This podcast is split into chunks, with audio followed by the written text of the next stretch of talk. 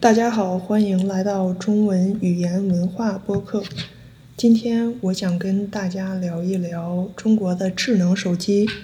中国的智能手机近些年来在中国获得了极大的普及。据统计，中国现在的智能手机的数量已经超过了中国人口的数量。很多人不只有一个手机，而且经常更换手机。智能手机给中国人民的生活带来了很多好处。第一是它给中国普通人的生活带来了更多的舒适和便捷。现在中国人出门只需要带上手机，钱包都不需要带。手机地图可以为人指路，手机上的移动支付可以在你没有现金的情况下，让你有能力支付和购买任何的商品和服务。比如乘坐出租车，在商场买东西、购买健身课程，都可以用手机支付。在家的时候，你可以用手机网购，也可以用手机点外卖。不管你住在哪儿，快递都可以很快的送到你的家门口。第二，现代中国人的娱乐活动也都在手机上，大家用手机看新闻，也用手机看网剧。刷抖音、看视频、聊微信、发朋友圈、视频聊天、玩手游、看电子书等等，可以说，只要有一部智能手机，你的一天就不会无聊。学习方面，很多人用智能手机看书、上网课，在业余时间学习和进行自我提高。不过，智能手机也有它不好的一面。第一个不好的地方就在于，很多时候智能手机的过度普及，大家对智能手机的过度依赖，让人们忘了有些人因为各种各样的原因是没有智能手机的。那没有智能手机的人就被这个社会边缘化，被遗忘了。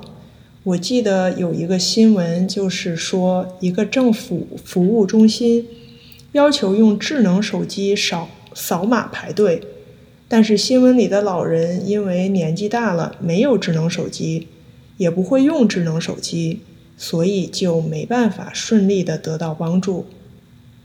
而且智能手机让大家离得更近，却同时也离得更远了，因为每天大部分人的社交生活都在手机上，大家聚会的时候反而不知道怎么进行面对面的交流了。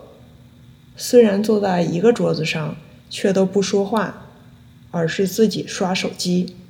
菜上来以后的第一反应不是跟家人朋友分享食物的美味，而是着急拍照发社交媒体。这些对于人的心理健康非常不利。长期依赖于手机的社交，阻碍了人之间正常的沟通和理解。最后。智能手机对每个人的身体健康也有不好的影响。智能手机以及平板电脑的屏幕都会产生蓝光，这会影响我们的睡眠。很多人因为长时间低头使用手机而造成颈椎和手腕的不适。在有的情况下，使用手机时不看前方，可能导致身体伤害甚至死亡。开车时发短信是最致命的，而边走边发短信的危害也很大，这要比边走边打电话的危害更为严重。无论是对于心理健康还是身体健康，有意识的减少手机使用或许是一个好办法。除非你需要随身携带手机，否则外出的时候就可以把手机放在家中。或者在家的时候就把手机放在另一个房间，在工作的时候就把它放在包里，不要拿出来。绝不要把手机放在床上或者躺在床上使用手机。智能手机有益也有趣，但是当它影响到我们的日常生活时，就要适可而止了。